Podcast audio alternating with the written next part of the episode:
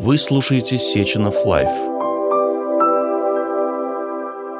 Здравствуйте, уважаемые слушатели. Сегодня э, я хотел бы с вами обсудить э, несколько медицинских вопросов. Меня зовут Копылов Филипп Юрьевич, я являюсь директором Института персонализированной кардиологии Сеченовского университета. И вопрос, который сегодня у нас на повестке дня, касается искусственного интеллекта в медицине. Очень много идет споров и разговоров относительно того, вообще э, уже применяется искусственный интеллект в медицине или еще пока нет, э, потому что э, чем отличается, например, так называемая глубокое обучение или deep learning от, от искусственного интеллекта далеко не все врачи даже понимают, потому что, ну, это, конечно, не входит в их прямые обязанности разбираться в таких э, тонкостях, э, которые связаны с математикой, с IT и с другими э, областями из области компьютер-сайенс. И то, что для наших коллег из области IT-области и из области компьютер-сайенс это уже стало обычным делом. Для врачей, конечно, это все еще э, в новинку, и мы не до конца понимаем вообще, какие, в каких областях это может применяться. Только передовые, скажем так, э, представители медицинской профессии уже начали хотя бы подступать к тому, чтобы это использовать. И это, конечно, области, в первую очередь, которые связаны с лучевой диагностикой, потому что Обработка изображений – это одна из тех, а, тех направлений, которые максимально приблизились к использованию искусственного интеллекта в качестве там, систем поддержки принятия а, врачебных решений, то есть которые предлагают а, врачу обратить внимание на ту или другую область изображения, в которой может быть какая-то патология.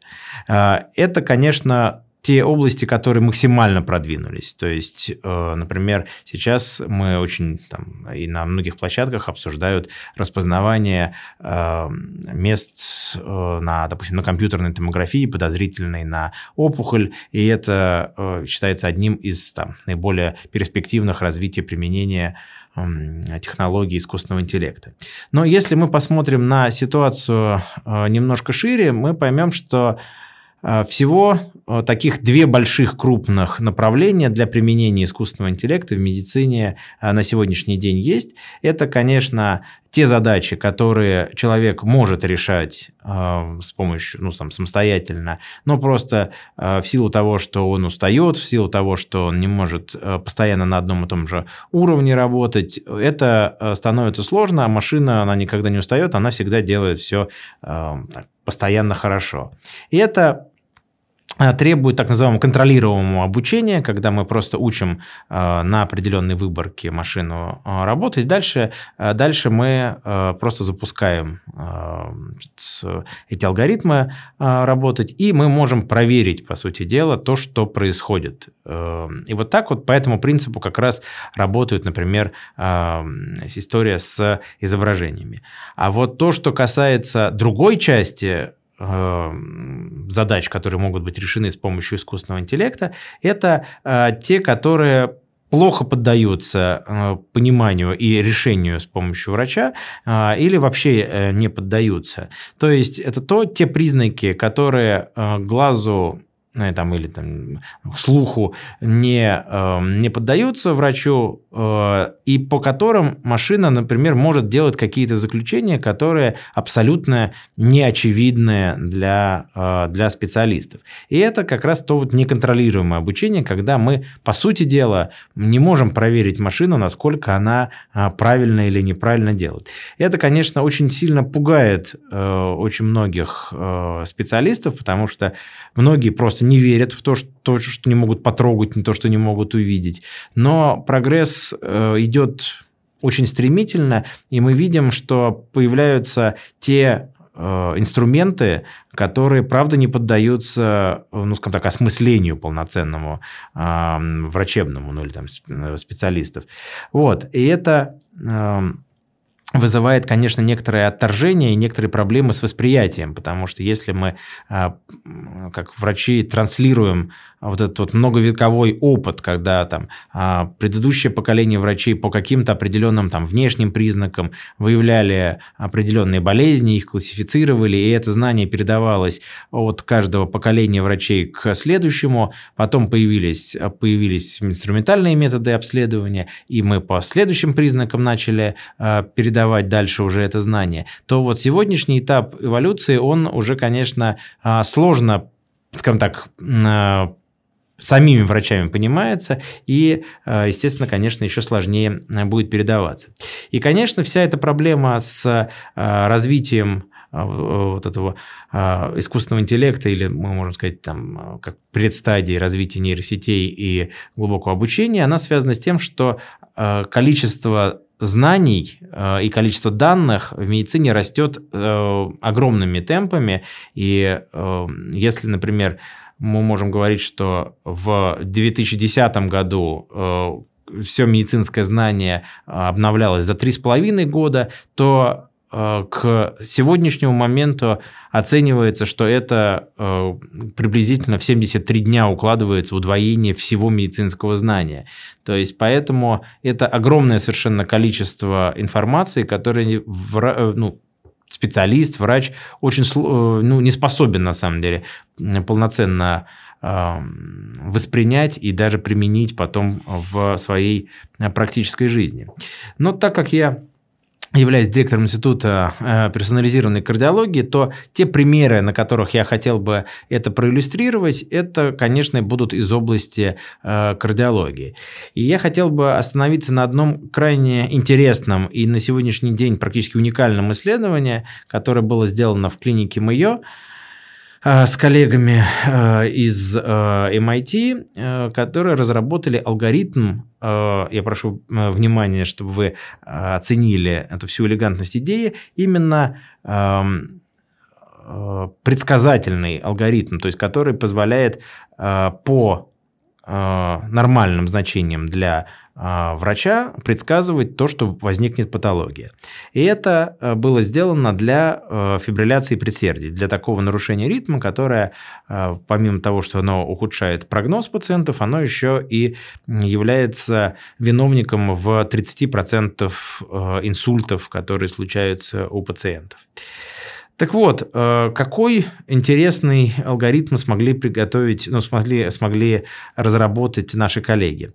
Они э, обследовали, ну, точнее, взяли базу данных из 180 тысяч с лишним э, пациентов, у которых было зарегистрировано приблизительно 650 тысяч электрокардиограмм, вот, и э, отобрали из них э, в первую очередь те кардиограммы, которые были так называемые в динамике рассмотрены, то есть когда у одного и того же пациента было сделано несколько кардиограмм.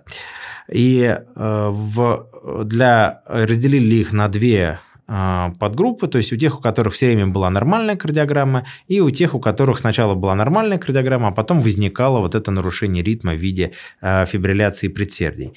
И, а, так, и с помощью вот этого разделения и обучения алгоритма всего было, было э, разработано э, два алгоритма, которые по одной кардиограмме предсказывал, что возникнет, э, значит, в течение 31 дня возникнет такое нарушение ритма, как фибрилляция предсердий, с точностью в 87%. И по нескольким кардиограмм за предшествующий 31 день точность этого алгоритма уже поднялась до 90%. Поэтому на сегодняшний день а, мы можем говорить, что уже подобные алгоритмы существуют, которые, которые обгоняют а, понимание и знание врача. То есть, еще раз, по данному по данной кардиограмме, которая была бы представлена специалисту, то есть, например, кардиологу, врач не может сказать, что, что, что будет. То есть врач видит нормальную кардиограмму, и он пишет заключение, что кардиограмма нормальная. А алгоритм, который предложили наши коллеги, может говорить, что ну, на сегодняшний день кардиограмма нормальная, но в течение 31 дня у тебя возникнет такое нарушение ритма, как фибрилляция предсердий. И это, конечно, несколько обескураживает, потому что предсказательные алгоритмы, которые уже в действии, по сути дела, существуют, это абсолютно новая слова в медицине. А, многие коллеги стараются предугадать а, и тоже делают подобные алгоритмы, но, конечно, вот такой вот комплексный алгоритм пока удался только нашим а, американским коллегам.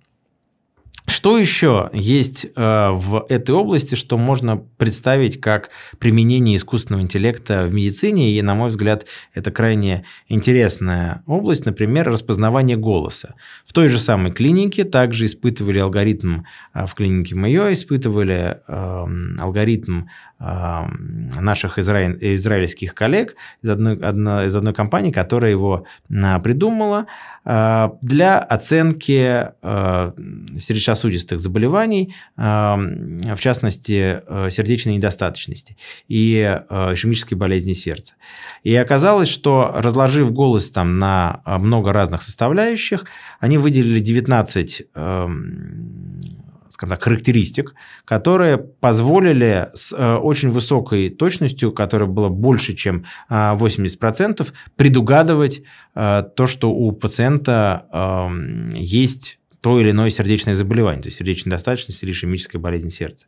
И это открывает, конечно, огромные возможности для э, медицинских колл-центров, потому что если в автоматическом режиме в онлайне будут, будет обследование э, проходить в таком режиме, то есть будет оцениваться э, сам голос э, звоня, э, звонящего э, потенциального пациента, то э, уже может высвечиваться, например, для оператора э, та или иная информация о том, какое, какое потенциальное заболевание может быть. И это, конечно, э, тоже тоже поражает э, воображение на сегодняшний день. Я думаю, что это будет, э, такие технологии, конечно, будут очень активно развиваться. Ну и третий пример, который я бы хотел э, показать, или точнее рассказать о котором, это пример от наших китайских коллег, а, которые э, всем известны, что а, их цифровизация всех процессов, она, конечно, а, далеко ушла даже по сравнению с, с другими многими очень развитыми областями мира. И вот этот э, пример тоже, э, как говорится, о том же самом. Китайские коллеги наши предложили оценивать наличие ишемической болезни сердца на основе фотографии лица. То есть э, применили разные алгоритмы, в том числе и распознавание э, лиц, э, для того, чтобы предположить, есть ли такое, есть ли э, ишемическая болезнь сердца у значит, пациентов. Для этого взяли э, значит, порядка 6 тысяч пациентов э, нескольких клиник, э, которым выполнялась коронарография, то есть оценивалось наличие бляшек в сосудах сердца. И дальше разделив их на, на пациентов на здоровых и на имеющих заболевания, оценили те значит, фотографии лиц, которые они были сделаны. И оказалось, что с помощью Э, специальных алгоритмов, которые э, значит, э, были ими разработаны, можно с достаточно высокой точностью, и эта точность тоже превышает, превышает 75%, можно предсказывать наличие ишемической болезни сердца. Причем наиболее интересно оказалось, что области ну, скажем так, с наибольшим потенциалом для выявления, это эм, значит, щеки, это э, лоб и это нос. Вот. А, а дальше, когда алгоритм уже начал подсвечивать те области, по которым, а, по которым он определял, э, что вот эта вероятность наличие заболевания высока, оказалось, что это какие-то отдельные совершенно точки э, на, на голове, то есть это какие-то участки лба, это участки носогубной складки, участки, участки губ. То есть это абсолютно не поддавалось оценки нашей визуальной, я имею в виду врачебной, потому что этот алгоритм уже выискивал те отдельные точки э, на на лице, или там на голове даже, можно сказать, э, которые, на которые, естественно, специалисты не обращают внимания, а алгоритм их распознал как, как важные для э, вот этой вот оценки. Поэтому на сегодняшний день мы видим, что искусственный интеллект в медицину внедряется очень, очень активно и встает, конечно, очень много вопросов относительно того, насколько вообще этически даже применимы такие алгоритмы, которые нельзя э, проверить, то есть которые э, человек не в состоянии, э, скажем так, осознать и оценить, насколько это правда. Вот. И мы подходим к тому, что алгоритмы становятся умнее врачей, то есть они говорят то, чего врач не может, говорю, не оценить, не, не проверить. А, конечно, на пути этого стоит очень много препятствий, потому что в первую очередь для развития таких а, методов оценки, то есть и в диагностике, например, в медицине, нужны очень хорошо построенные базы, то есть выверенная база данных, на основании которых будет происходить обучение. Вот, и с этим, конечно, во всем мире есть большие сложности, но это преодолеваемое препятствие препятствий, поэтому, конечно, мы, в скором времени увидим очень большое количество на таких подобных алгоритмов. Но э, мы э, также, с другой стороны, подходим и к другой проблеме, э, при которой, если машина становится умнее человека, то во врачебной профессии тогда врачу останется только а, место для сочувствия, для эмпатии.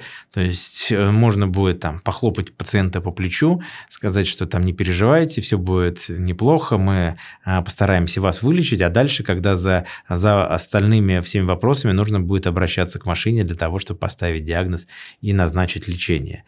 Но будем надеяться, что э, до этого момента еще пройдет все-таки некоторое время, и э, человеческое общение между врачами и пациентами сохранится, и э, мы сможем э, в совместных обсуждениях заболевания или там диагностики принимать совместное решение и все-таки не будем отдавать все на откуп машине. Спасибо за внимание. Session of Life